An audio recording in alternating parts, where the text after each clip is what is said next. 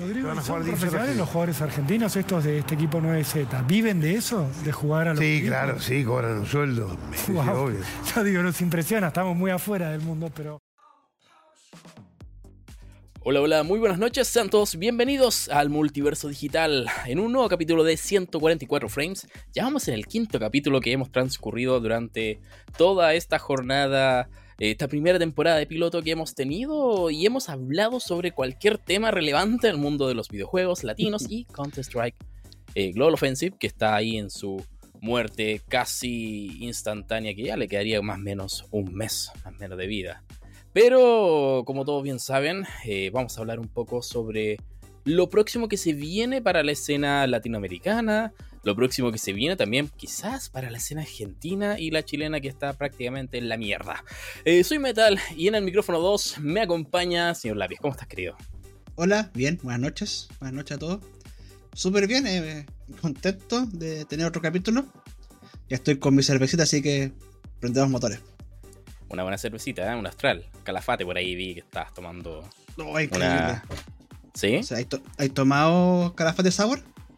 No. No, no, no. Es que cuando me vayas por el sur tienes que co- comprarte esa. Súper rica, bueno, es- Vamos, vamos. Me falta el, el viaje a la carretera austral en, en auto, sí. Que probablemente lo haga, lo realice durante a fines de año cuando me tome algunos días de vacaciones. Pero, como todos bien sabrán, eh, no estamos nosotros dos solos. Eh, esta vez tenemos a una persona muy especial. Una persona que es prácticamente especial para mí. En realidad es un amigo que es del otro lado de la cordillera. Eh, más o menos son unos 1300 kilómetros de distancia desde Santiago hasta Mar del Plata.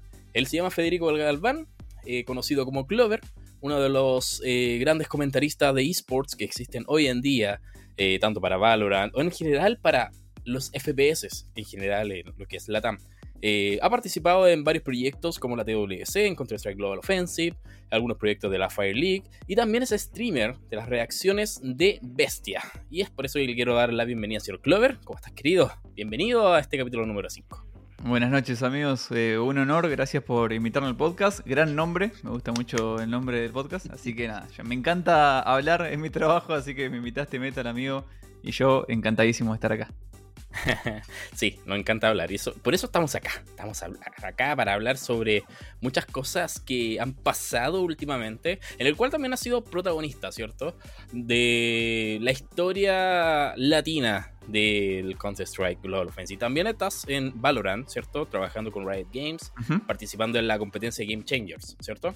Eh, pero eh, vamos a hablar sobre algo muy en particular, porque, bueno, sé que vamos a picantear un poco porque es un tema delicado, porque también vamos a hablar sobre la competencia bestia, ¿cierto? Que es 9Z, pero actualmente son como los dos equipos top que existen en Latam, más de Argentina que Latinoamérica en general, porque son formadas, ¿cierto? En Argentina.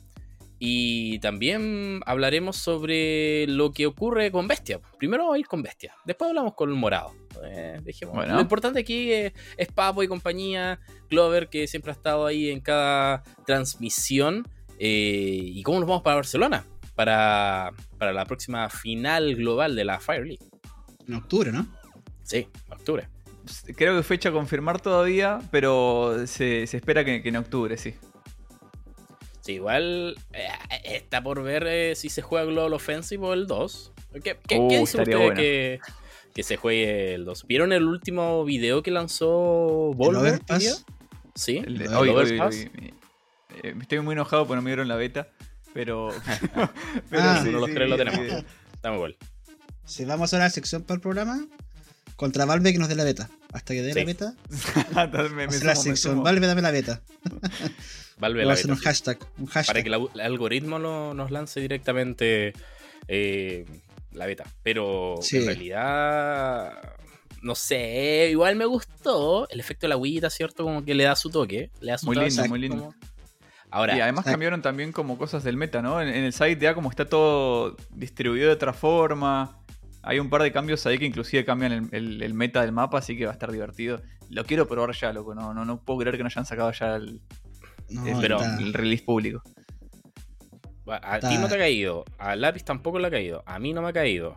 Ni a F, ni Yo a tengo Kevin, ni a a Giro nadie tampoco le en ha caído. mi. No tengo a nadie en mi listado de friends con el- la beta. Yo tampoco. Tengo uno solo. Yo tengo uno- unos pares, pero nada, o sea, yo tengo como 8000 horas en el counter. No sé cómo no, no, no, no sé en base a qué le da eh, la beta a los jugadores, pero bueno, ya cuando se esté público lo, lo viciaré. Eh, Es pero sí, es- ¿Cómo? Es aleatorio. Sí, sí, sí, tiene pinta de ser súper random. O sea, la prim- Sí. las primeras que dieron fueron random y después le dieron una, una oleada a la gente que jugó los Majors. Ajá. Por eso le cayó a, a, a Kukele. Ah, es verdad. uh, me acordaba ya de. Kukli, ya. Googly. Eh, y después empezaron a tirar más random, pero han tirado súper poco. De hecho, yo yo veo harto streaming en eh, español y ninguno tiene la beta. Pues, ni Musto, ni Fer, ni Pitu. Nadie. pues. O sea, Sí, hay mucha gente muy conocida que no, no le cayó la beta. O sea, No, quizás sí no, profesionales ah. para testear y demás, pero, o sea, no, bastante injusto. pero se, el juego se ve muy bonito. ¿eh? Se ve muy. Yo, yo lo probé, me, han prestado cuentas de CS2 cuando estaban las dos solamente nomás. Y estuve jugando tipo 6 horas las dos seguido y la verdad que había cosas muy buenas y, y bueno, cosas que tienen que corregir, que creo que ya habrán corregido, pero eh, muy bien lo, lo que llegué a probar. Bueno, esto igual debería salir ahora en julio, agosto, hasta el 21 de septiembre tiene fecha como para que pueda Ah, lanzar el... Sí, El para el verano de 24. ellos. ¿Ah? El ¿What? solsticio de verano, o sea, de invierno o primavera, es Del O sea, de- 22, 20 de verano 20, otoño 24, 21 24 por ahí. 24. Sí, Depende, por ahí. Siempre cómo corriendo. Ajá, depende de cómo los astrónomos lo hayan vaticinado o quizás Nostradamus lo haya vaticinado para esa fecha. Ahora, eh, igual es eh, complejo porque pasó lo mismo con el Global Offensive, ¿cierto? Eh, del- cuando salió el 1.6 1.6 el Global Offensive salió una beta eh, horrible, mierda, por Ah, decirlo me así acuerdo, sí. eh, que era patata. Incluso Snorux hace poco sacó eh, un video de cómo era el, el Go cuando apenas salió, la, primera versión comercial. Y, y cómo también afectó bastante en el competitivo porque muchos se retiraron, a pocos les rendía sus PCs de esa época, hablando de una GTX 960, una Nvidia. Más, más para atrás, creo 780, 760, Sí, 760 era 660, como la sí. época. No le rendía como para el motor gráfico tenía Source en esa época. Ahora, una 3090, quizás, ¿andará bien? ¿O le faltará? A mí me andaba más o menos similar al, al CSGO, la verdad, no vi mucho diferente. Yo la verdad que juego igual con gráficos muy bajos a todo, en general, por más que tenga una buena compu. Y ¿Ya? cuando me acuerdo cuando salió la beta del CSGO, yo hice un, video probándola. Y en ese momento yo me acuerdo que tenía una GT 240. Que no era ni GTX, no existía GTX en ese momento. Y me, Sí. me andaba a 120 FPS, a 100 bastante bien, que en ese momento 1.6 se jugaba, ¿te acordás? A 100 capados. Se encapado, Eh, sí. Y la verdad que me funcionaba bastante bien. Lo que sí era, era como súper raro porque era como una, un update feo del Source. Que bueno, después fueron puliendo y quedó hermoso el CSGO, pero en el principio era muy feo, muy raro. Sí. Incluso hasta Pero Source era del- bonito. ¿Qué pasó? Sí. Antes del CSGO había uno que se llama Pro Mode. Ah, el- yo lo jugué, yo lo jugué Pro Mode. Eh, pero eso Era fue como- un mod, del para el CSGO. ¿no? Sí, Ah, sí. Después fue evolucionando y creo que se transformó, o intentaron transformarlo lo que era el Glove en sí actual. Pero Pro Mode iba a ser la versión final del competitivo de, de Strike, pero nada pasó. Pero lo que sí pasó es que la escena latina del counter se fue a la vez. Solamente Argentina y Brasil y algunos en Perú o Colombia están brillando, mientras que pasa con Chile. ¿Cuál es tu, tu percepción, Necros? ¿Qué, ¿Qué ocurre con Chile en base a tu experiencia? ¿Se lo comió el Sí, Valorant? Necros no está. Perdón, eh, está penando Necros. Clover. Eh, pensando yo. Sí, sí. Un alter ego, Ah, lápiz, están atentos, están atentos. Están atentos, muy bien, muy bien. Mira, amigo, yo, vo- vos me conocés eh, Sí. De 2015 con vos, con Volco, inclusive hasta con Jack, yo me sumaba a todos los torneos chilenos que había, que me invitaban obviamente a relatar, y me gustaba mucho promover eh, la, la escena chilena como la argentina. Eh, literalmente tengo un montón de, de amigos allá, incluyéndote a vos, y nada, me pone muy triste la verdad, porque hay un potencial muy zarpado, jugadores increíbles, mismo lo ves en Valorant, tipo, la gran mayoría de pro players latinos de Valorant son chilenos, y, y lo- los que más destacan al fin y al cabo. Eh, no digo que, que los otros no, pero la verdad que los que empezaron a, a pasarse fuerte para el Valorant terminaron siendo lo- los chilenos. Y creo que eso también trenó bastante la escena de counter eh, nacional de Chile, porque en ese momento, no sé, me acuerdo, se pasaron Tío, se pasó Greb, se pasó 10, se pasaron un montón de chabones del- del core de, de Sí. CSGO o que compitieron en algún momento con, con Z-Strike o con React y demás. Eh, me pone muy triste porque fui un acompañante de la escena chilena en, en- en los primeros años de CSGO. Siempre los invitamos, siempre los tuvimos en cuenta. Si bien hoy en día siguen bastantes pibes jugando, no sé, está este, Element, eh, el hermano también. Pero la verdad que me pone triste porque Chile tiene un potencial zarpado. Te das cuenta en el Valorant de, de la mira que tienen los pibes. Pero bueno, se- es como que por lo menos su comunidad o su país se ve más. eh, lo- las nuevas generaciones se ven más atraídas por el Valorant que por el Counter. Eh, Esa es mi Valorant. percepción por ahí. Valorant. dicen. Valoranchi. Sí. Eh, pienso que ocurrió por eh, la implosión que ocurrió en la comunidad de- del Go en Chile. Por un tema de que no había muchos organizadores de torneos, ¿cierto? Eh, eh, eh, contados con una mano. Ni Sí. siquiera yo me encargué como dije, no, sé que no va a hacer torneos porque después, ¿qué va a pasar? Malagradecidos. Bueno, malagradecidos, que esto y esto otro, que después te andan tirando mierda, que porque sí, porque no. Y ya eso como que terminó generando como un clima en el cual siempre querían ir ganando. Y, y solamente los que se dedicaron en su tiempo fue React, ¿cierto? Con pues, Force of Nature, Andes, que después viajó, ¿cierto? A China por lo de la WSG, Ahí me acuerdo, sí, Ah, sí, sí. a jugar contra Polonia, ¿cierto? En ese caso Virtus Pro, Virtus Pro, el gran Virtus Pro. Sí. Eh, eh, no, el, no el de ahora, que sí igual es grande, pero en ese tiempo estaba Taz, ciertos Neo. eh, Los dos son campeón de Majors. Pero para mí Los dos son campeón de grande que Major, sí.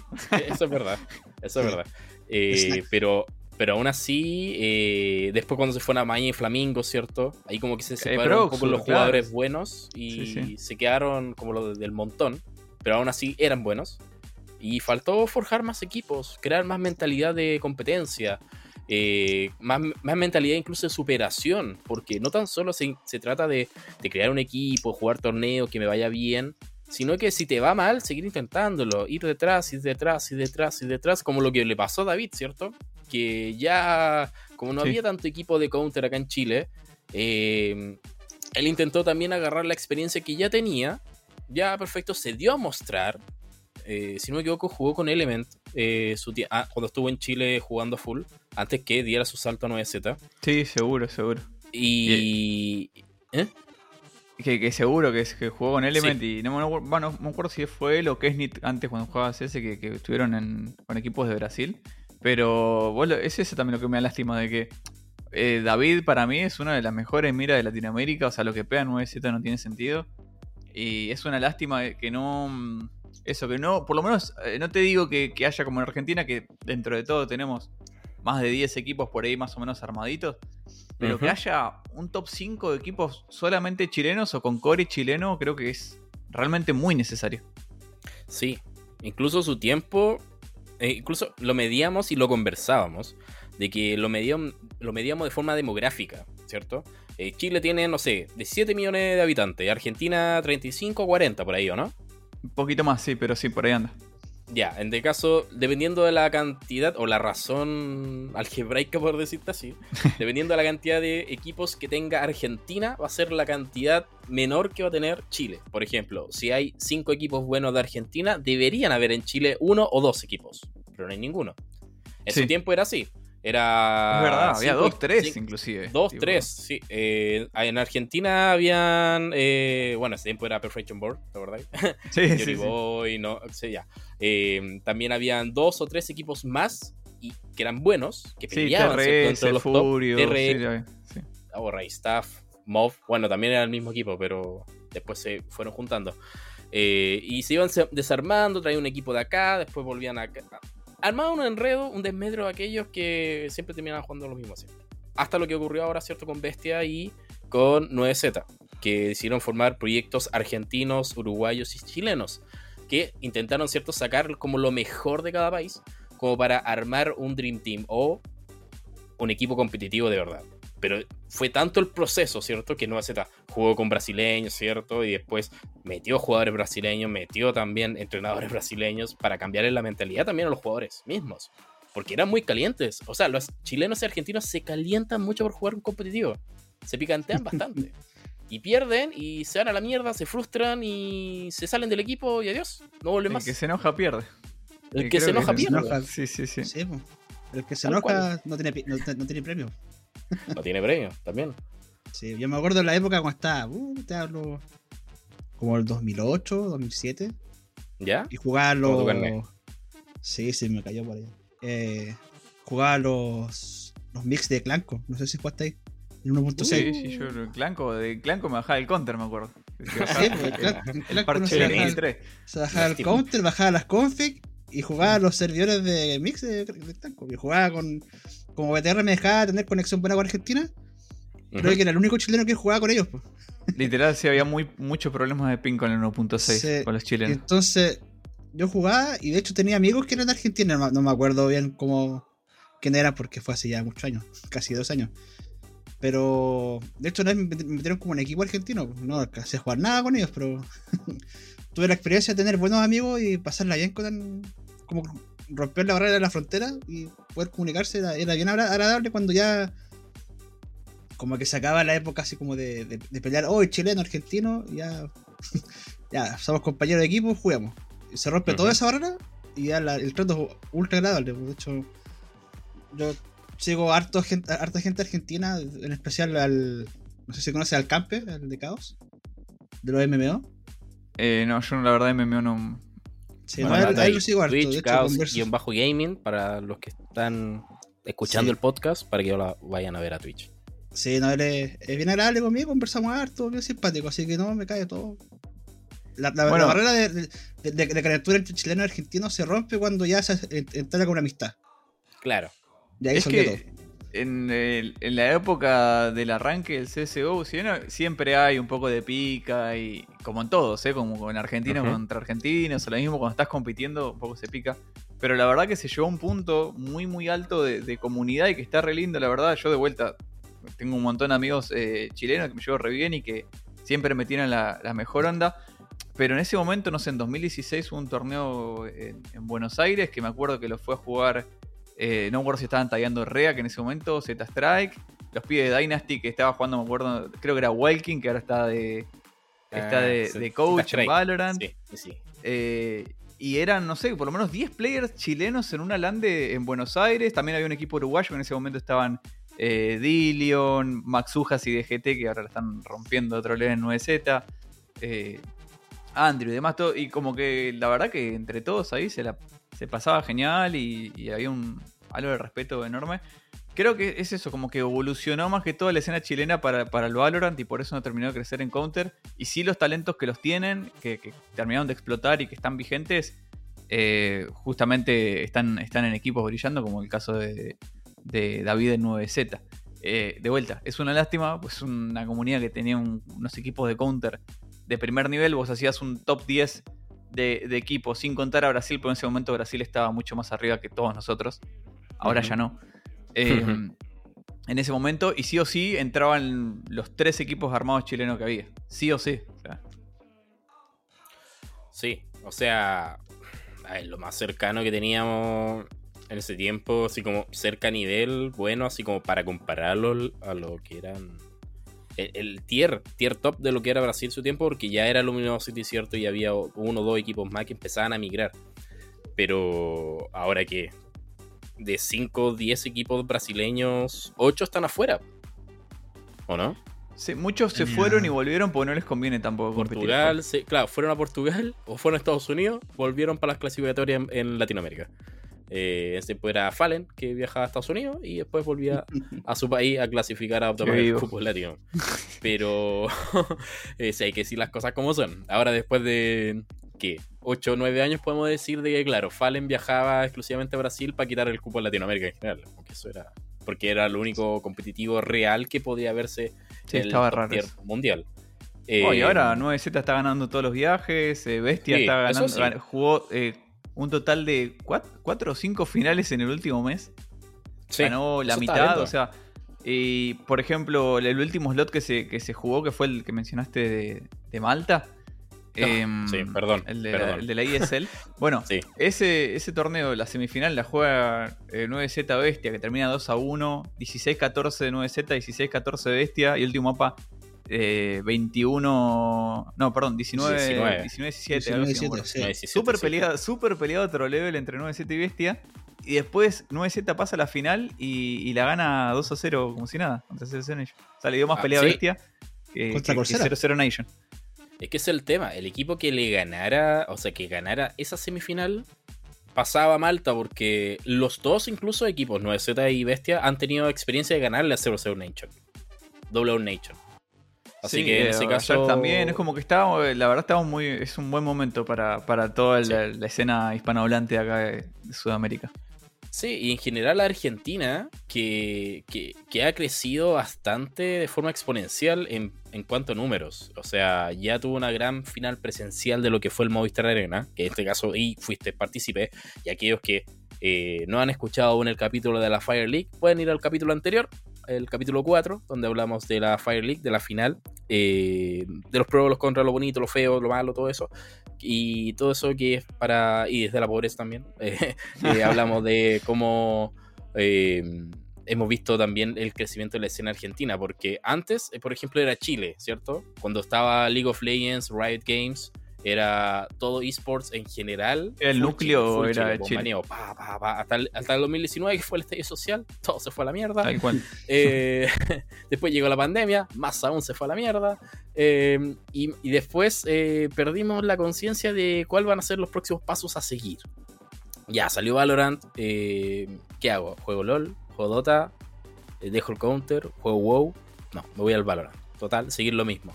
Incluso ya existía la expertise de jugadores de counter, ¿cierto? Que eh, tenían el pegue, tenían la experiencia, tenían la mentalidad, ¿cierto? Como para poder jugar más tranqui.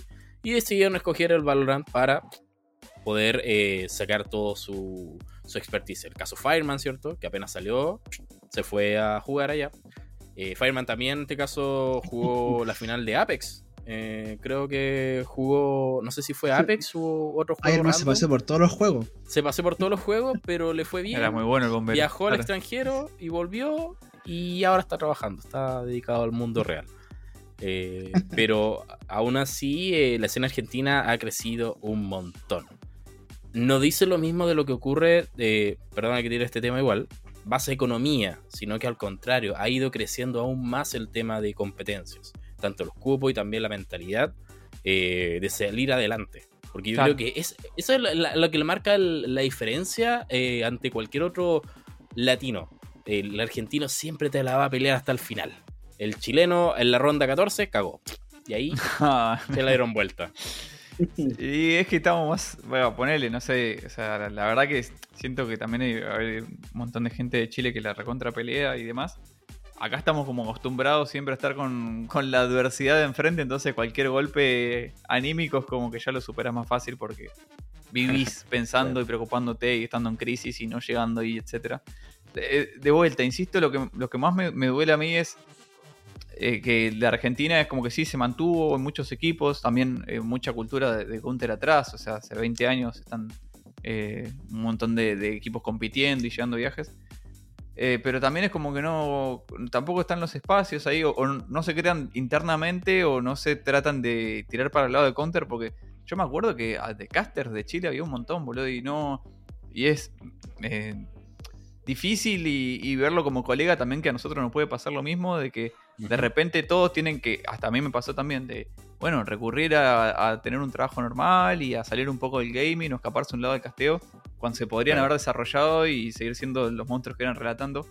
Te digo, el, el- tu caso, el de, el de Volco, el de Jack y mucha más gente estaba presente, ya sea de broadcaster o del el rol que sea, ¿no? Ujú. Eh, y eh, yo siento que Chile es un país re grosso, muy desarrollado, muy, mucho, mucho más avanzado en Argentina en un montón de cosas.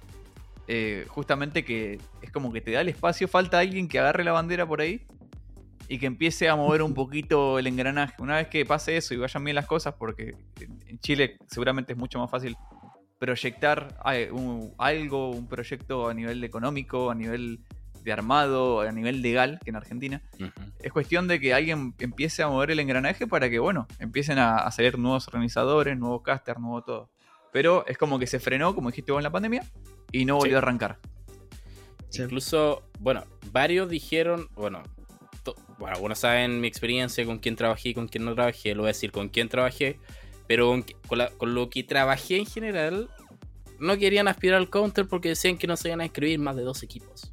Dije, ya, perfecto. Hace tu torneo de TFT, hace tu torneo de Hearthstone, hace tu torneo de LOL.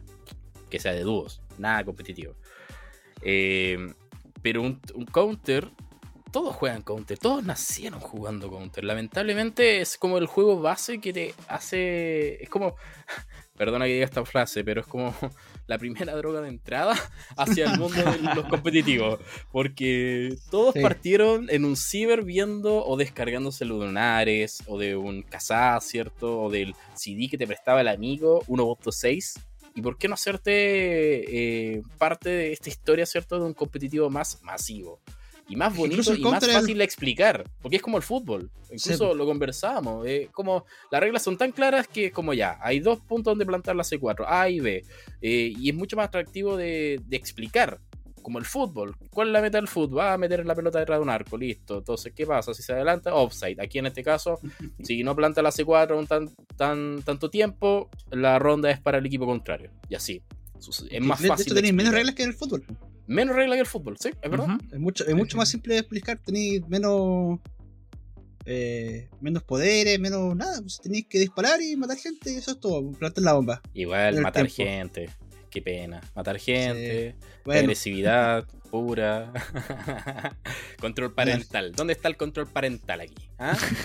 sí. Sí, No está buenísimo. Eso siempre lo, lo hablo eh, con gente más grande, capaz que no, no entiende todo el mundo los videojuegos, inclusive tipo no habrá jugado un videojuego en su día, caso de mis padres, pero se dan cuenta cuando me ven en, en, en Valorant lo difícil que es entender algo, al- Valorant para alguien que no lo juega, que inclusive sepa de videojuegos es difícil igual. Ahora, Sí. Counter es, es tan simple y a la vez complejo porque tiene una complejidad inmensa, pero lo, lo superficial, lo que se ve por arriba, es tan fácil de entender que literalmente cualquiera puede verlo y con un poco de raciocinio decir, ah, ok, tienen que hacer esto y hay dos objetivos, o matar a todos, o, plantar o desactivar en caso del rol que te toque. Y eso es lo, lo que más apertura también el juego a, la cantidad de público que llega, ¿no? Sí. Y bueno, se dio el ejemplo de la E-League, ¿cierto? Que fueron muy educativos los programas que, re- que dieron a, a nivel de televisión abierta. Llámese ahí en los años 2016, 2017, ¿cierto? Cuando salió la competencia en Estados Unidos. De, sí, me acuerdo. a través de la red TBS, TBS, eh, donde daba la competencia a nivel de eh, televisión abierta. Entonces, to- entonces era toda Norteamérica viéndote eh, juegos a través de una pantalla en un programa de dos horas y que nadie sabía qué es lo que estaban viendo. Entonces, ¿qué se encargaron ellos? Armar contenido para explicar qué, cuáles son las funciones de cada mapa, cuál es la función de cada jugador, cada rol, ¿cierto? Y, y bueno, este canal con el cual trabajé dijo, no, es que mucha gente no lo va a jugar. Pero entonces aproveche la oportunidad, estamos en pandemia, la gente está en la casa, es momento de hacer crecer la escena y tú sabes, tienes las herramientas como para hacerlo. Pero no, quisieron hacerlo porque se quisieron ir a lo fácil, con su Dota, con su TFT, qué sé yo. Y bueno, ahora creo que va a estar los Panamericanos esos juegos, eh, acá en Chile. Eh, la GEF, la Global Esport Federation, eh, anunció hace poco que va a estar en los Juegos Panamericanos Santiago eh, en octubre. Que también va a coincidir en este caso con la final de la Fire, cuando estés en Barcelona. Y va a estar Dota, va a estar eh, eh, eFootball y creo que Gran Turismo también. No estoy Yo seguro del igual celebro, celebro que se le dé espacio a los otros esports. Entiendo que también, es, o sea, es de vuelta. O sea, si Sí. el CSGO tiene que crecer, tiene que crecer, alguien tiene que poner la bandera. O sea, alguien tiene que agarrar y ponerse las pilas. Pasó con, con el Chaque, o sea, el Chaque, si no fuera por el Chaque, Seguramente el counter no, no se hubiese desarrollado en Argentina como se desarrolló. Él agarró la bandera. Nosotros acompañamos todo. Yo también antes de que el Chaque organice, yo también organizaba y demás. Después cuando ya Sí. él era extremadamente bueno, decía, bueno, ya está, que se encargue que él es el mejor haciendo eso. Yo paso a, a desarrollar en mi rol de caster o de productor.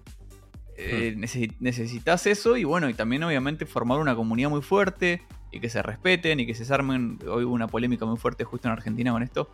Eh, ¿qué, qué pasa cuando un organizador gasta tiempo, dinero, cierra marcas, sponsor y de repente se te, se te cae un equipo? Bueno, también eso creo que tiene que ver el compromiso de la gente que se anote, de conocerse entre todos, no solamente eh, llamar a gente para tu torneo que ya conoces, sino salir a buscar, che, mira, eh, en esta liga de Brasil, de las que se hacen en Gamers Club, que se anotan 500 equipos, Mira, capaz se notaron tres equipos chilenos. Bueno, hablar, hablarles, conocerlos. Eh, no te digo hacerse amigos, pero tenerlos ahí en el radar para cualquier cosa que quieras hacer. Ya tenés algunos nombres. eh. Nah, es muy difícil porque es algo que ya se hizo en Chile, pero como que Sí. se perdió. Entonces hacerlo de vuelta creo que da- da mucha, como decimos acá, fiaca, como, como pereza para todos, ¿no? Porque es algo que ya estaba. Sí, fue un cambio generacional, más bien, porque si te fijas, la generación actual, en- por ejemplo, los jugadores nuevos que tienes en Bestia eh, y también que están en 9Z, eh, son los que nosotros partíamos viendo y se encontraban en el top 15, top 16 hace unos 5 años atrás. Y ya fueron evolucionando, se fueron los más viejos, perdieron el nivel de competencia y ahora ellos son las estrellas. Acá pasó todo lo contrario, los viejos se fueron pero no dejaron a nadie. Acá en Chile. Claro, no, no hubo un cambio de generación. No. No hubo cambio de generación. O sea, pasó en el 1.6 con el equipo .cl, Calquín y compañía. Dejaron una vara un poco alta, dejaron un par de equipos ahí posicionados. Después siguieron algunos otros equipos, pero después de la última generación, la que hablaba de Proxur, de Tio, Grips, eh, no dejaron a nadie. Se fueron al Valorant. Como que dijeron, ah, ¿sabes qué? Agarro mi- mis cosas y me voy. ¿Cachai? Como que decidieron irse por la individualización más que intentar levantar lo que ya se estaba muriendo.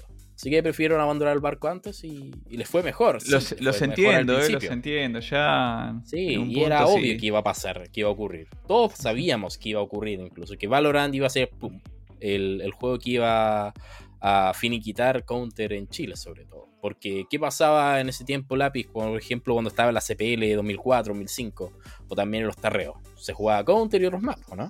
Y Quake. Se jugaba Counter, Quake, Moja. Nada más. Eso era todo lo que se jugaba. No, no estaba el Dota, no estaba el LOL, no estaba nada de eso. Pues solamente Counter. Y Counter lleva, no sé, 60 equipos, 64 equipos jugando en el PC Resco. Ujú. Harto, pues. ¿Cachai? Entonces. se perdió harto. la- las generaciones fueron cayendo poco a poco. Me acuerdo cuando se jugaban los, los torneos nacionales de Lanceta, que era una liga que se, hacía- acá el año 2005, 2006, por ahí. Eran como 150 equipos. Sí. Cuando yo hice los torneos de Death Go, eh, me llegaron 160 equipos. Tuve que destruirlo en tres ligas. Eh, era harta gente, ¿cachai? No sé qué pasó con toda esa gente. Se, se aburrieron. el- Son ingenieros, Un juego, uno- un juego más fácil. Son papás, tienen trabajo. Son papás. no sé. como La vida, la vida misma. Pues. Sí. la vida misma, Oye, Clover, sí. ¿y tú? Yo no te conozco mucho, o sea, yo he visto algunos casters, pero no, no, no, no sé mucho todavía. ¿Cuáles fueron tus primeros pasos en esta vida digital?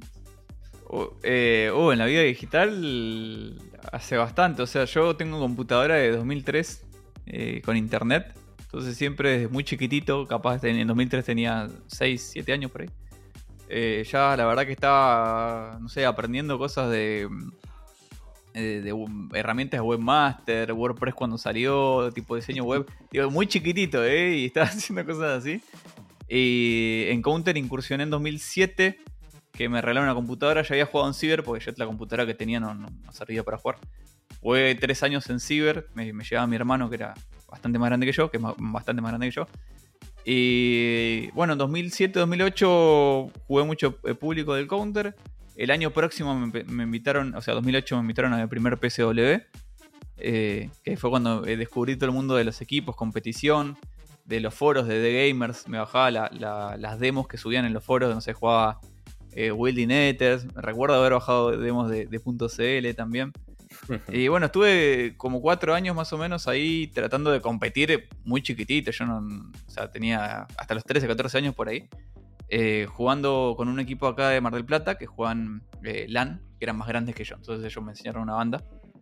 Y competí, traté de competir súper semi-profesional eh, hasta el 2012, finales de 2012, que se me dio la idea de abrir un canal, que ya lo tenía porque subía cosas de Loquendo y demás cuando era chiquitito, eh, y lo termino transformando en un canal de, de guías de Counter-Strike, donde hacía tutoriales de, de 1.6 con mi voz y demás. De cómo practicar AIM, de cómo eh, analizar una demo, no, no sé, cosas que, en ese momento me enseñaron a mí y que capaz que literalmente en YouTube no, no, había, no había gente que te explique eh, cómo elegir tu sensibilidad, cómo, qué pad comprar y todo eso. Y mm, hice eso y después a mitad de 2013 eh, estaba en un foro que llamaba Debion, que bueno, Debion terminó siendo eh, ¿Y una organizadora de torneos que, que tuvimos nosotros, que lo transformamos eso en el final. Bueno, y nada, hacían torneos de, de la comunidad ahí, como la gente del foro entraba, yo no era moderador, nada, y siempre en todos los posts que ponía de torneo le ponía, por favor, dame el... En ese momento no era GoTV, porque no existía el CSGO, era el, el HLTV, no me acuerdo cómo se llamaba. Sí, Eh, que era como el GoTV de ese momento. Y, Sí. y le digo, por favor, ha- habilitámelo que, que lo quiero lo quiero pasar por mi canal, que lo quiero transmitir por mi canal. Y, y ahí empecé, digamos, a, a relatar y cuando me di cuenta que estaba llenando un espacio que, que hacía falta y que la comunidad pedía, pues cuando empecé, la verdad que mucha gente me hizo el aguante, ahí me pasé de lleno a organizar torneos con Debion y a relatar. Bueno, Sí, igual Debion, eh, hasta. Bueno, fue Debion, después Estafadores, que fue la mezcla de Bregan con Debion, Eh, claro, ese era, ese era el equipo el equipo de esports. el equipo de eSport, Que, claro. Dicho, dicho sea de paso, nosotros eh, con Estafadores, que era el equipo de caster que jugaba competencias, nos juntábamos a jugar Ajá. torneos. eh, le ganamos eh, un mapa eh, a Z Strike, que en ese momento era el mejor equipo de Chile. Le ganamos un caché, me acuerdo, y, y ellos una semana antes le habían ganado eh, un BO3 a la selección argentina que estaba por viajar a, a Serbia. O sea, le ganamos después y hagas le eso. ganaron la selección argentina. Tipo. Sí, una no, locura. está bien, Sí, está sí. bien, está bien. Pero bueno, sí, Debian fue después Berecan y, y después volvimos un ratito a hacer Debian hace un 3-4 años, pero no duró mucho. Ahí fue la- el, el hiatus que se, que se mandaron con Bregan. Ahí le rompió el corazón a, a Biolchi y, y después volvieron con, con Debian Gaming de nuevo. Bueno, ahora Claro. después Debian, el mismo equipo que está trabajando hoy en día en la Fire, ¿cierto? O la mayoría del equipo que está trabajando. Sí, sí. F, Kevin, Hiro y yo coincidimos en algunos proyectos, algunos de Valorant, otros de Counter. Pero sí, donde coincidimos siempre es en Fairly. Sí, eso es lo bueno. Es que el equipo se mantenga, eso es lo bueno también ustedes. O sea, han forjado un equipo de trabajo que lo han hecho muy poco. O sea, es bastante poco peculiar porque acá en Chile se desarman los equipos, se van con otro, eh, se casan, se divorcian, luego empiezan lo- los comentarios, los cagüines, bueno, lo- los rumores, así que El- ha- el hablan por la amigo, espalda. El truco Contá. es que somos amigos. O sea, no, nunca fuimos compañeros de trabajo. ¿Por qué siempre... que prefería canta- castear más con ustedes que acá en Chile? Y bueno, nosotros también te sentíamos y te sentimos como, como un amigo y estaba siempre ahí. Sí. Y, y fue como bravo. eso, o sea, desde que arranqué con F, yo con, con Sí. F, en 2014 cuando lo conocí, él empezó a relatar, que yo vi que estaba relatando en San Justo en torneos eh, LAN que se hacían en, en Buenos Aires, que yo no iba eh, por, por la distancia. Y mm, con F nos juntamos y la primera vez que hablamos y hicimos el primer, organizamos el primer torneo 1.6 juntos eh, de Debian, eh, nosotros pusimos la plata para, yo puse la plata para las llaves, que eran los premios, eran llaves de CSGO los premios, y, F pagó los servidores. O sea, nosotros nunca fuimos compañeros de trabajo, siempre fuimos amigos y después eventualmente compartimos eh, cabina por, por eso. Y inclusive cuando F fue papá, todos hicieron su vida. eh, o sea, y siempre tenemos nuestro grupo que estamos hablando de cualquier cosa que no tiene nada que ver con el counter, capaz. Pero ese es el truco, somos amigos y tratamos de, por lo menos una vez al año, relatar juntos en algún lugar, que es el lugar, eh, eventualmente es, es la Fair League, pero no sé, creo que, que es como que es todo súper natural y sencillo y no hay ningún interés por atrás, es simplemente somos amigos y nos gusta relatar juntos. Sí. Y bueno, tenemos ese privilegio por ahí, ¿no? No es, no es algo laboral y que no, que este castea acá y que este me saca laburo, que este eh, me tapa cuando casteo, no, no, no sé, es eso nada más. Es que eso se fue dando después, porque antes nosotros todos casteábamos por amor al arte, incluso con 25 dólares éramos felices. No, era un como- millonario con 25 era un millonario en ese tiempo, no y ganaba era nada, como- Perdía plata, de hecho, casi. Perdíamos, claro, pero nos gustaba castear así de forma por amor al arte, ad, ad honorem. Pero aún así la pasamos bien, la pasamos genial y eso se fue perdiendo ya cuando la ambición llegó de por medio y nos dejó ya eh, velando también por, por los marulacos que día a día hacen falta, sí, bastante, pero... Y yo vivo de esto, si no cobro, no, no como, creo. pero. no sé por qué te creo. Pero Sí. bueno, es, es No, terrible sí, eso. Cuando pasó lo de ESL en, en 2019, ¿2019 fue? Que nos quedamos todos No, sin trabajo. Menos, 18. Creo que sí, no sé, pero que cerró la, la oficina de Latinoamérica, nos quedamos todos sin trabajo un día para el otro. Eso, eso fue durísimo. El último o sea, torneo. Esa Sí, última ESL Pro League que fue la de Brasil, si no me equivoco. No, Creo que sí, estaba por competir y Sí. Surus me acuerdo encima y, y Sí. no, lo, no lo transmitimos ese al final. no la transmitimos, fue como. Y éramos un equipo grande, éramos nueve. Mm, sí, sí, más o menos. nueve. 9, 10 casters. sí. Tú, Snorux, eh, F, Kevin, Hiro. Eh, Vos, eh, Psycorn y estaba también. Sí, llegó a Enoquiano. estar Psycorn y, y Enoquiano, ahí está. Y Enoquiano. y Sí, Enoquiano. sí. Y ahora ellos están en PUBG trabajando y en otros proyectos más. eh, ahí con Nexuplay también creo que está. y, y de ahí, pues, o sea, solamente fue un buen equipo. Era un lindo equipo que teníamos ahí armado. Incluso ese equipo era ideal como para un presencial tipo Fire League, por ejemplo. No, encima era como súper súper amplio, tipo a nivel nacionalidades, tenía de Chile, tenía de, de- de México, de Venezuela. Sí, Estaba- era latino. Sí, era full latino. Era el Dream Team. Mm, Era el Dream Team de lo que nos imaginábamos aquí íbamos a hacer alguna vez en un torneo. Y la gente nos miraba, no apoyaba, eh, escuchaba un acento chileno y ahí el metal se ponía a pelear con la gente en el chat. Ah, bueno, vos, vos, Kevin, Hiro, eran Sí, peleadores sí. mal con la gente del chat. Yo siempre me, me abstuve a responder. No, de hecho, a veces lo cerraba. Sí, sí, sí, sí, sí. Sí, la Era gente fue muy, chat, muy sí. cruel con, con vos y con que a Kevin me acuerdo que lo mataban por. Con lo cordobés, no. sí. Ah, a Giro por Cordobés y a Kevin por Colorado. Tipo, los volvían locos, posta. Era un toxiqueo Sí. masivo y se retroalimentaba porque ellos respondían también. Sí, Y sí. cuando respondían, bueno, la gente seguía pinchando porque sabía que dolía, ¿viste? Durísimo. No, sí, eso es verdad. Sí, pero. Eh, eh, ahí nació el hater de Twitch. O sea, ahí como él empezó a, a cómo intentar bombardear o bajar los ánimos de la persona que estaba viéndote en la transmisión. Pero eso es otro tema, y quizás lo vamos a tirar la toxicidad para otro capítulo. Pero más bien hoy día estamos hablando con Clover. eh, bueno, que más bien, eh, como bien mencionaba, cierto partido desde muy pequeño. hace nueve años tenía más o menos 16, si no me equivoco, ¿no? Eh, sí, hace 10 años justito tenía 16 cuando arranqué a relatar. No, claro, o sea. en 16, 2013 arranqué, 2023 estamos ahora. Ahora ya cumplí Ajá. 27 en octubre. Sí, tenía 13, Uh. eh, 13, 16, perdón. Se tiene los 30. Sí, sí, Punto ya no fue más retorno. para ese lado que para el otro. Punto de no retorno. Así que. ya me di cuenta, ya las canas me avisaron. Oye, ¿y qué se viene para Clover ahora? ¿Qué se viene específicamente en el plano no astral? En el plano personal y competitivo. Uy, yo siempre, vos sabés cómo soy amigo, yo siempre estoy inquieto, siempre busco cositas nuevas. Lo que tengo muchas ganas de hacer, que lo, lo puse en Twitter hace un par de días, es eh, arrancar a relatar fútbol. Tengo muchas ganas de... O sea, me encanta, yo veo fútbol todo el día, no importa, o sea, soy hincha de boca, pero en realidad veo el partido que venga. Y me gusta muchísimo y me gustaría... O sea, mi objetivo que me puse a largo plazo es relatar Copa Libertadores y sé que lo voy a conseguir. Nomás tengo que hacer el trabajo que hago siempre. Eh, y más a mediano plazo, seguir trabajando con Bestia, me pone muy contento por hacer la cober- Nunca fui streamer, eh, caster partidario. Es mi primera vez siendo un caster de un equipo. Eh, Y me alegro que sea del equipo de, de mi amigo y la paso muy bien y se me da muchas cosas lindas gracias a, a Bestia y a Papo. Este año viajaba a Monterrey. Seguramente nos vayamos a, a Barcelona si sale todo bien. Y nada, eso me pone muy feliz. Y seguir puliéndome en Valorant. Tengo, sé que tengo mucho techo para abarcar todavía en, en- en Valorant. Si bien el año pasado ya hice eh, Masters, Championship, este año la verdad no tuve la oportunidad, pero bueno, estoy con, con Challengers, Game Changers, Ascension. De, de subir a, a ese top tier, digamos, de, de talentos de Valorant y, y relatar. Porque el año pasado mío fue full analista de Valorant. Este año ya estoy incursionando más en relatarme, que es lo que más me gusta. Eh, así que ese es mi otro objetivo, quizás más a mediano plazo, de 2024. Sí, ahí Oye, te y- vi- Dime, perdón. No, yo, o sea, una pregunta así como bien. Dale.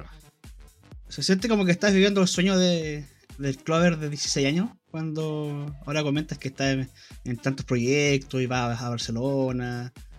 Se siente como el, el primer sueño como cumplido. Sí, o sea, para, yo siento que soy un privilegiado y me pone muy contento eso.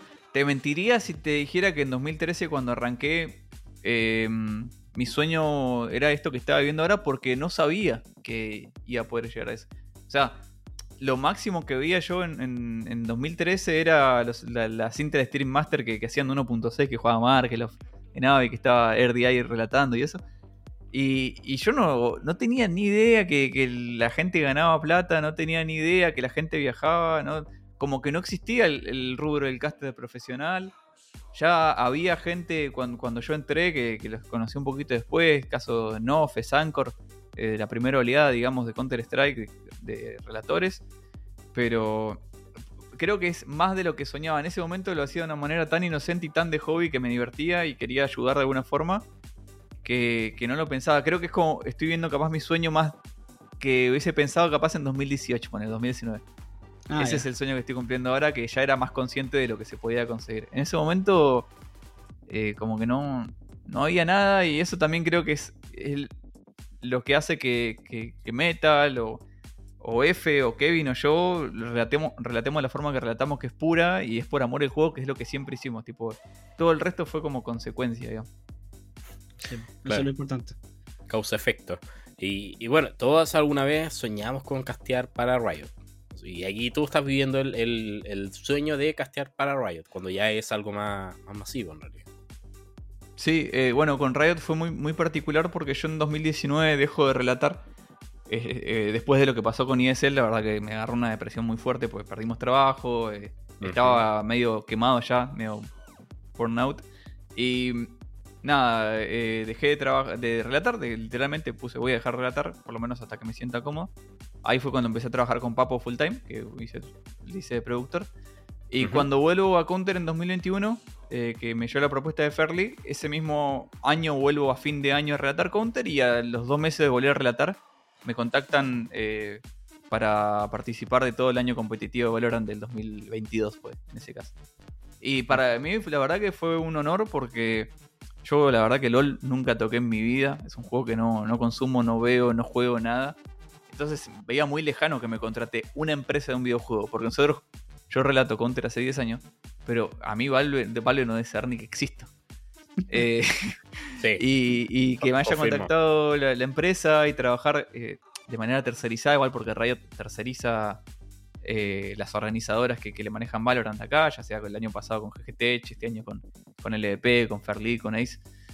Em, y fue como un gran logro y pasar como a otro level también de profesionalización, de que te den un contrato, de saber qué fechas tenés, de que te traten de una manera bastante más profesional. Ese año 2022 la verdad que fue muy zarpado en ese sentido.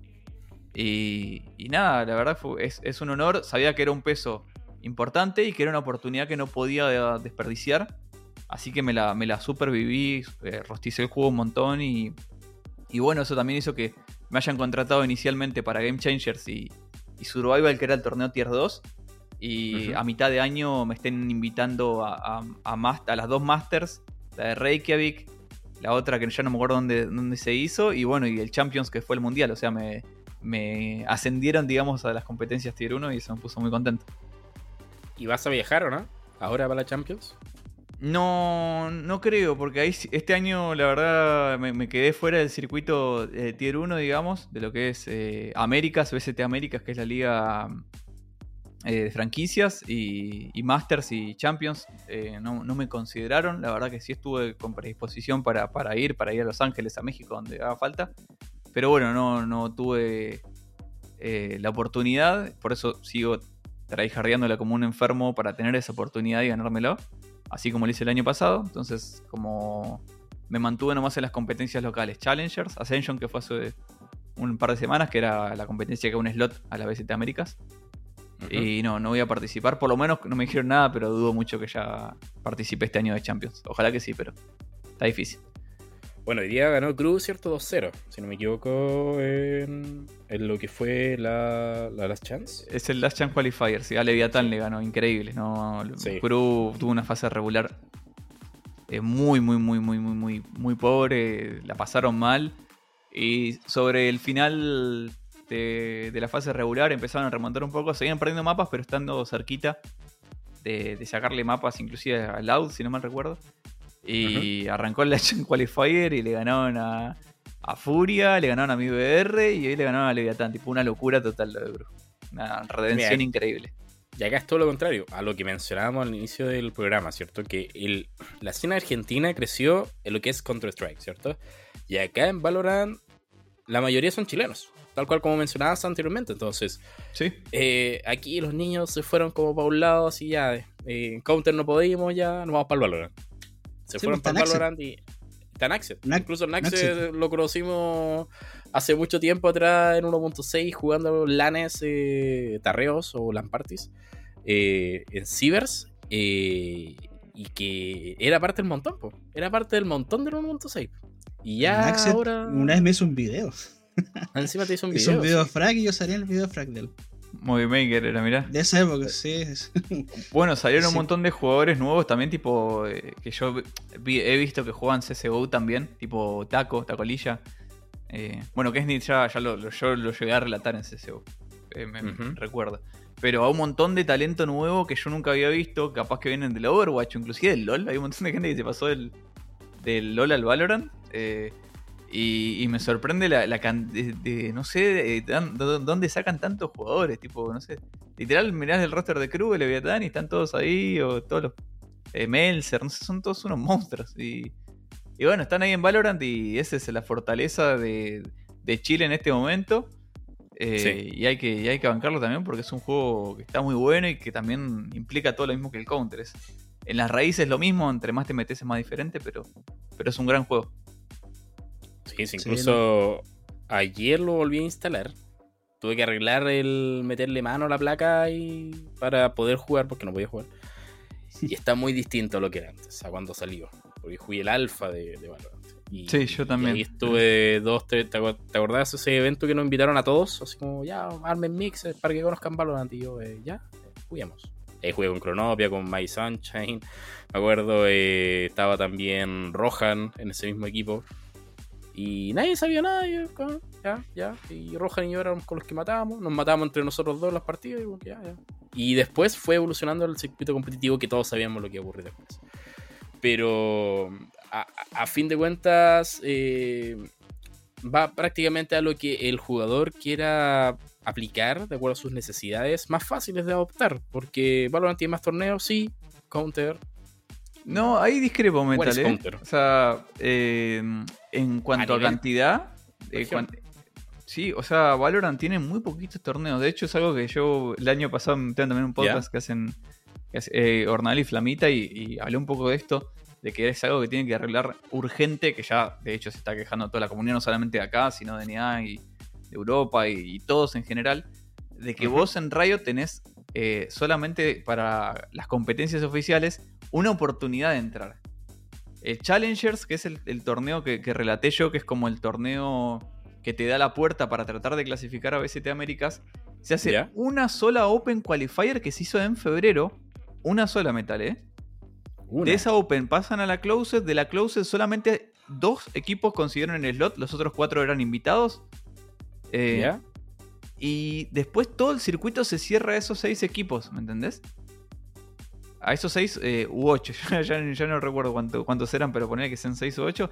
Y después lo único que tenían para jugar todos los equipos del Tier 2 que se quedaron afuera de la Challengers era la Rise, que era un único torneo para tratar de conseguir un slot en, eh, en lo que sería la Challengers.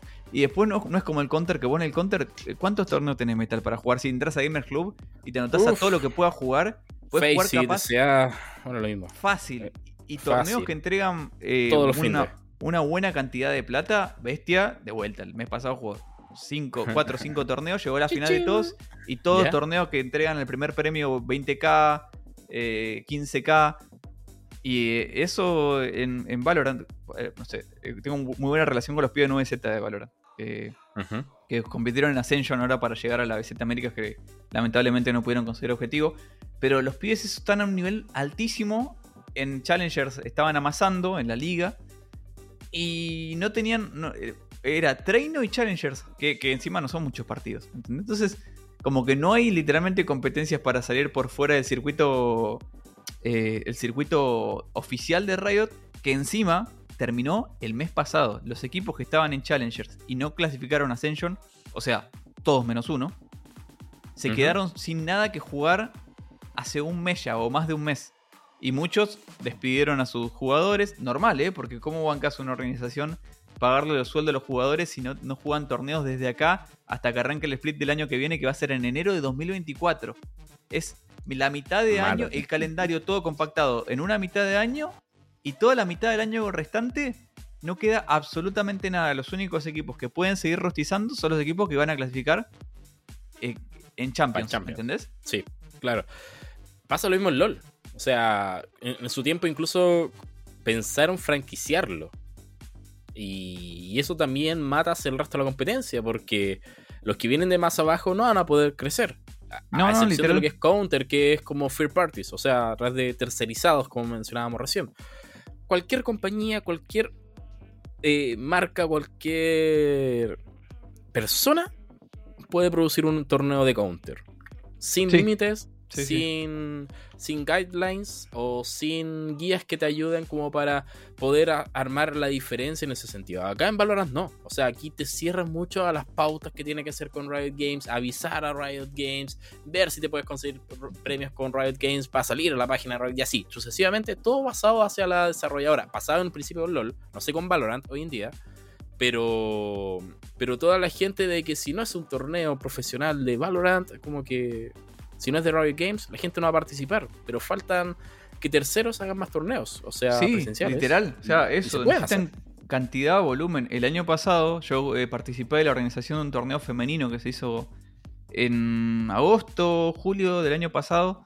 eh, con unos colegas más también de, de la escena. Inyectamos, no sé, como dos mil dólares entre talentos, premios y demás entre, entre los cuatro. Y, y no, no había forma de que tengamos un, un overlay, un HUD, ¿viste? Tipo para, para ver la- el- los nombres de los jugadores, la barra de vida. Si no te, o sea, literalmente para los organizadores third party, de manera totalmente independiente, no tenés herramientas. No tenés una web donde puedes crear tu torneo, como en Counter lo tenés con Gamers Club y sabes que, que el Chaque o Josu o, o Nipper se encargan absolutamente todo de la inscripción de equipos y no tener que ser Claro. tan rudimentario y, y manual como cuando organizamos torneos 1.6 que tenemos que anotar en un blog de notas los equipos, si pagaron o no pagaron, si esto o no aquello. Eh, y es como que está todo como muy eso, como muy a la vieja usanza y no te dan ganas de organizar cuando te faltan tantas herramientas tan eh, importantes y en algunos casos para mí obligatorias para organizar. Y ahí fue el error que cometieron muchos al momento de pasarse al Valorant. Evangelizarse hacia los torneos que se iban a hacer después. Y prácticamente pensar de que todo iba a ser tan bonito, pero después iba a ser tan reducido y tan acotada la competencia que iban a mantener el, el, el Valorant fijo, estático y con los mismos de siempre. O sea, Crew, Leviathan eh, y 9Z que ahora está creciendo pero no pudo. Pero no hay más. No te da la chance para meter más equipos. O sea, Furious, más que- equipos de Latinoamérica Sur, por ejemplo. Un montón, bueno, eh, Furious es el último, el último que se supo, pero un montón de equipos que la verdad que hicieron un gran... el Challenger fueron dos split, primero y segundo. En ambos los mismos equipos, no, no cambia nada eso. Entonces no po- la posibilidad a un tier 2 a escalar rápidamente si está en un buen nivel. Sí o sí tienes que hacer un proyecto muy a largo plazo para tratar de llegar.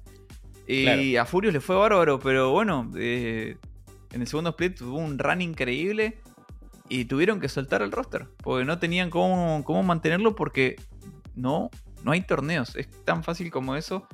Eh, creo que eh, es algo que ya se debe estar hablando internamente. No, ni siquiera me refiero a nivel Latinoamérica.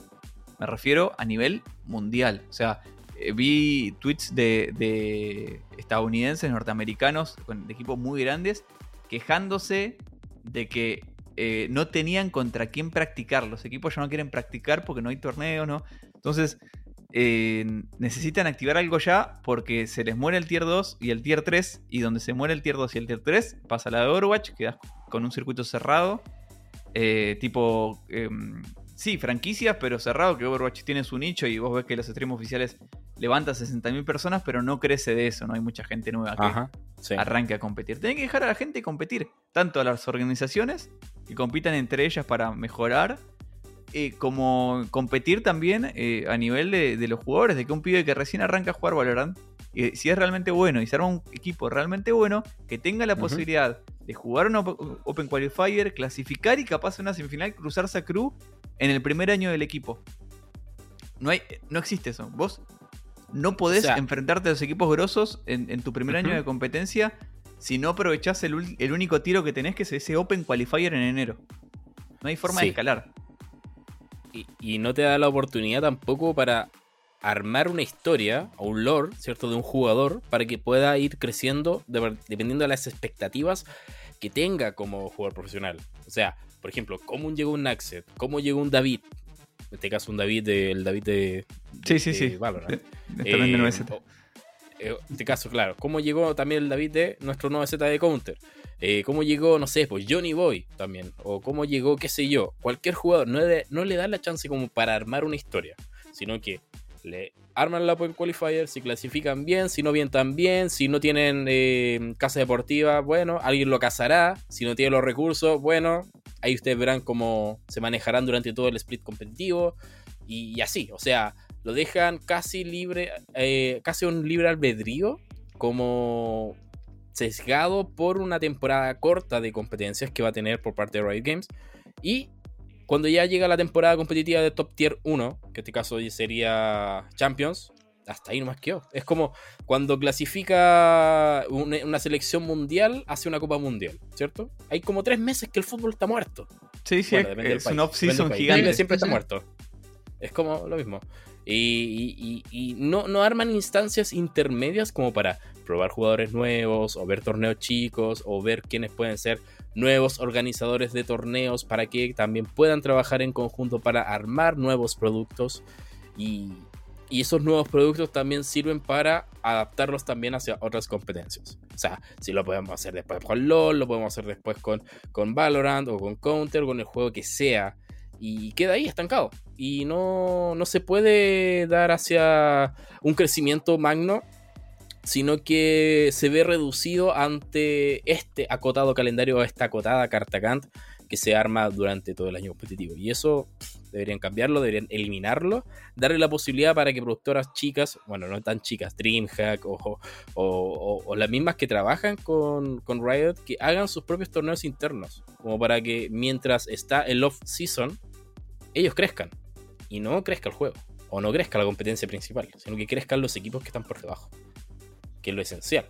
Es que eso es importante, pues un juego se nutre al final de la gente que viene desde abajo y que quiere aspirar a llegar a un, equipo grande. Pues. Me acuerdo cuando competía en Counter yo, eh, armé mi, equipo y pasaban dos meses estaba jugando contra Punto Cero. Entonces el, el- el nivel de accesibilidad que uno tenía en ese tiempo eh, te enriquecía y te generaba más, más, más vicio y más, ¿cómo se iba a decir? Como más motivación para seguir. Tal cual. Para, para siguiente jugarle, ganarte, ¿cachai?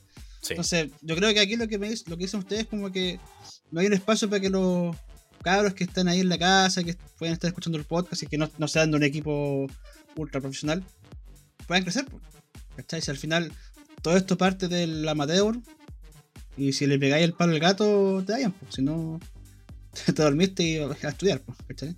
Sí, sí, tenés que estar como muy al, al pendiente. Obviamente no, no digo que no haya torneos para, para incentivar, eh, digamos, a, a los jugadores amateurs. Sí que los hay. Creo que el Crew hace algo con la Community League. Hay algunas organizadoras, pero a lo que me refiero es que necesitan, creo yo, así como si no sos como Valve, que Valve literalmente te deja abierto su juego y que la gente haga lo que quiera con su juego, entonces de esa manera la comunidad genera las herramientas que necesita.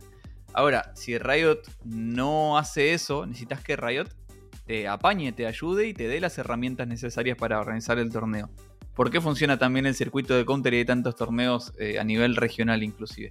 Porque todos se compiten, porque todos tienen la posibilidad de buscar independientemente sus sponsors, eh, sin limitaciones, porque hay una plataforma o varias inclusive que también se compiten. Tenés a Faceit, tenés a Gamers Club, tenés a, a ESEA, eh, o sea, hay un montón de cosas, todos compiten, todos hacen su negocio y todos pueden armar algo copado desde ahí. Eh, en, en Valorant eso todavía no está ahí, estaría buenísimo que haya un- una Inter Stream Master de Valorant o, o no sé, eh, en Counter es eso, vos por mes, torneos grandes, tier 1, capaz que tenés 3, 4 que se hacen en un estadio, que es un super torneo, y algunos capaz que ni sabemos que existen. Para mí, capaz, eh, gente de Europa eh, que está metida en el tier 1 de allá y demás, que vive allá, capaz que ni se enteró que hubo un torneo en Argentina donde hubo 10.000 personas en un Movistar Arena. Eh, eso es lo lindo, de que realmente cual- cualquiera con, los recursos y que esté dispuesto puede proyectar algo así en Counter y, y tener las herramientas que ya la comunidad la generó. Yo si quiero armar un torneo ahora ya sé que puedo bajarme un, un overlay de, de GitHub y seguramente funcione muy bien y me ande perfecto y me ande mejor que, que el Barracks de Valorant que hoy estaba viendo el Crew versus Leviathan y se les rompió el overlay y tuvieron que poner el overlay default. Eh, esas cosas para mí pasan porque es todo cerrado, entonces te limitas a que cierta gente pueda mejorar eh, y, y nada, ir puliendo tu, tu producto. Yo creo que lo van a arreglar, ojalá para... Ni siquiera esperen el año que viene, tipo que ya mismo eh, anuncien una buena gama de torneos de off-season para motivar a los jugadores, a los newcomers, a los equipos, a las organizaciones a seguir inyectando, a los talentos, relatores, eh, analistas, seguir teniendo trabajo también. Eh, porque yo, por ejemplo, estoy en Counter y en Valorant, entonces como que cuando no hay nada de Valorant tengo algo de Counter. Pero tengo un montón de colegas de Valorant que termina esto y se quedan un poco sin trabajo casi medio año. Es realmente durísimo. Sí, eso es verdad. Pero pienso que igual eso va a cambiar eh, ahora cuando salga Counter 2. Yo creo que ahí van a decir, "Mm, está bonito el juego, pero podríamos poner esto en mi juego. Quizás, tal vez. O sea, esta- esta- esta- estas partículas se ven bonitas aquí. ¿Cómo se vería en mi juego? ¿Quién sabe? o cómo se vería este nuevo modo espectador aquí. Vamos a probar, vamos a ver cómo va fluyendo la cosa y quizás ahí decidan también abrir un poco el código para, para libres comunidades. La Así competencia siempre nos beneficia a todos. O sea, que haya competencia y que. eh, No sé, yo estaría más que contento de que Riot diga, bueno, le voy a copiar el sistema de demos al Valorant. Porque Valorant no tiene ¿Te imaginas? No tiene No, demo, no, tampoco no tiene consola. demos. O sea, no, no, ¿No? puedes estudiar tipo una demo desde diferentes puntos de vista. Eh, le voy a copiar el autodirector, que para mí, para lo que es una organización pequeña que quiere hacer un torneo de Valorant, es lo Ajá. más importante, porque vos con el autodirector te ahorrás eh, conseguir un observer, que encima seguramente sea un observer amateur, que obviamente hay que ser que hacer también ese aspecto, pero un observer amateur seguramente se pierde un montón de kills y la gente no vea el producto porque literalmente eh, el, el que tiene que hacer su trabajo realmente no lo puede hacer porque es muy difícil observar, más en Valorant que pasan 10.000 cosas por segundo. Es verdad. Eh, sí. y no, no creo que tenga tanta ciencia el autodirector como para decir, che, vamos a copiarlo, porque, no sé, es, es algo algoritmo de seguimiento, público. nada más. sí, o sí, sea, dependiendo de, de- de lo que haga jugador A, eh, dependiendo si se encuentra cerca jugador B, vamos a ver si disparó, pum, se activa Mirá, cada 10 eso, yo no, no tengo, no tengo absolutamente nada de programación, no sé nada. Lo que sabía era HTML y CSS cuando, cuando hacía páginas web. Pero Ajá. sé que, que la fórmula es tan simple como deducirla como EU. Bueno, el, el GoTV, que es el modo espectador, tiene 30 segundos de delay, de mínima. Claro. Podés poner hasta 90. En esos 30 segundos de delay, vos le das la información necesaria al cliente en vivo para que sepa quién, a quién ponchar. Básicamente es, ah, hace 30 segundos eh, Metal mató eh, a F. Entonces en 30 segundos, en el vivo, te- va, va a estar ponchada la cámara de Metal. Creo, que- o sea, Sí. no, no sé si es tan difícil. Capaz que alguien me dice, no, esto es dificilísimo. O sea, Pero incluso hasta en tan- vivo lo podíamos lanzar en GoTV. Sí. Ponerlo en cero y lo actualiza igual. Bueno, Claro, acá hay capaz que no andaba tan bien, Programador pero eh, Sabe más bien cómo funciona la ciencia, sí. Sí. Lápiz, ¿cómo sería en ese caso? Explícanos, ilústranos ¿Cómo un se poco. podría hacer? A ver. Me imagino que va a ser con un mapa calor, pues entonces tú tenías el jugador y veis cuántos jugadores están cerca, cuál es la posibilidad que pase algo, y ahí ya, puta, apunto este, ¿cachai? Me imagino que debe ser algo así. Tenía el- el- la coordenada de, de un jugador, tiene Claro. tres cerca, ya, vamos a ver si hay acción acá, y si hay acción, la muestra, si no, no, ¿cachai? Tal cual. un, un poco de, de- de delay, porque el microsegundo que pasa entre que tú haces clic y que llega al servidor y que le pasa al otro, al otro jugador y que te dispara en la cara, eh, pasa mucha información. ¿cachai? Bastante. Y mucha inf- información que es asíncrona. ¿Cachai? Entonces, Sí, como y- que por ahí puede ser la cosa. Y la ausencia de, de esas herramientas hace que vos veas el equipo de observers de un evento tier 1 de Valorant. Y vos ves que hay, no sé, por lo menos 20 personas trabajando, 84.000 monitores y todo el caos que se tiene que hacer. simplemente por no por lo menos a- a- armar un sistema de autodirector básico, no te digo igual el copiado del counter, pero por lo menos que cumpla la función de, como, como decía Lápiz, de acercarte a los puntos de contacto posibles. Y nada más. Sí, y eso sí. los organizadores no la tienen. En Eh, Counter ¿Podrían se dar el usaban a lo más de- tres. ¿Tres segundos? No, no, tres espectadores. Uno miraba un equipo, el otro miraba al otro equipo y el otro miraba una panorámica desde arriba. Así como para cambiar distintos ángulos o easter eggs que puedan armarse por el, por el mapa. Pero en Valorant me sorprendió la primera transmisión. Eran 12 personas trabajando solamente para... A ver, sí, 12 personas. Uno para cada jugador, ¿cierto? Estaban mirándolos. Y un espectador general. Entonces, al momento de pinchar la cámara, ponían un espectador, le ponían la cámara también del jugador presencial, ¿cierto? Que es lo que sale en la transmisión final, cuando están en el venue, que fue ese torneo de Valorant donde usaron realidad aumentada. No sé si fue en China, que, que abajo salía como la profundidad y como que se veía todo así muy genial en un estudio virtual. Creo que fue el primer torneo de Valorant después de la pandemia, así como el año pasado, creo. Ay, no, no lo Eh, vi. Emocionante igual. Eh, eh, y que, que después mostraron toda la ingeniería por detrás de cómo estaban produciendo todo ese evento. Y claro, era un jugador para cada, un espectador para cada jugador, eh, un espectador general y otra persona que estaba como Un director, apoyando, capaz, algo así. director, sí. claro, que decía pinche esto, pinche esto, otro, pa, pa, pa, pa, y así. Un director de cámaras que le falta bastante. Pero eh, vamos a ver cómo va a evolucionar el concepto de competitividad entre CSGO y Valorant, o perdón, CS2 y Valorant, en lo que va a ser el 2024, porque ya el 2023 es prácticamente un año muerto. O sea, tuvo sus cosas Transición. buenas, Transición. fue un proceso de cual, transición. sí. El próximo Mayor que va a ser en eh, de PGL Copenhagen. o Co- Copen- Copenhagen eh, va a ser el Creo la punta de abril, lanza. abril por ahí. O marzo arrancaban las qualis y eso. Sí, sí. Y vamos a ver ahí cómo va a transcurrir todo, todo, toda la escenografía, toda la competencia, qué va a ser más bonito. En realidad son dos juegos distintos, pero los jugadores sí, van, van a estar un poco celosos mirando hacia la cuadra de al frente.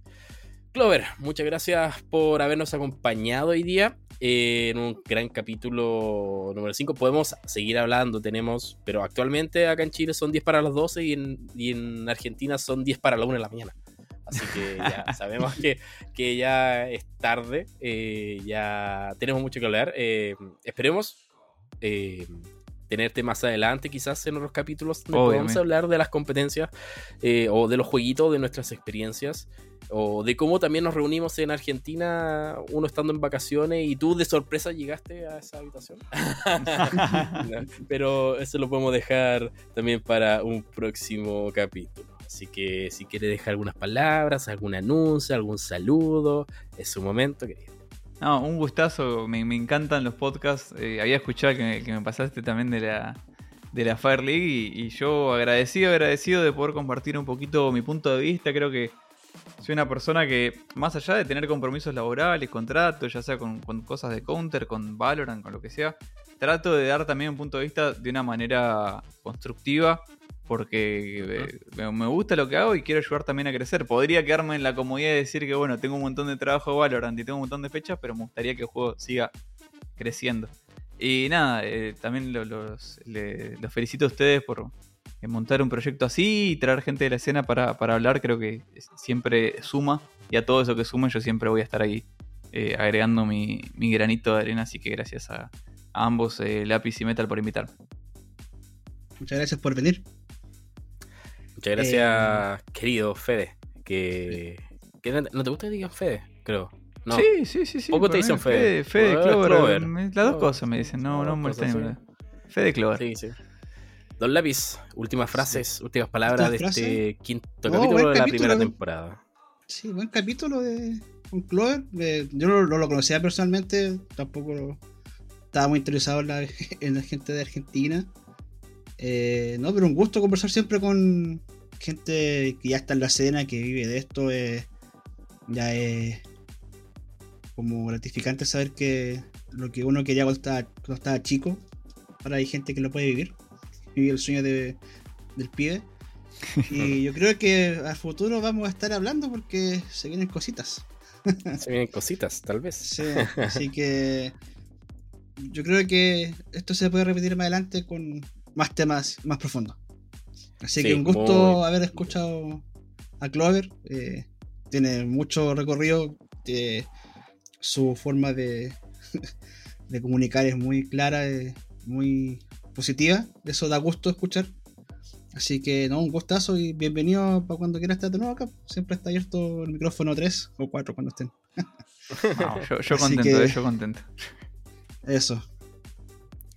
Así que bueno, muchas gracias también a todas las personas que nos están escuchando.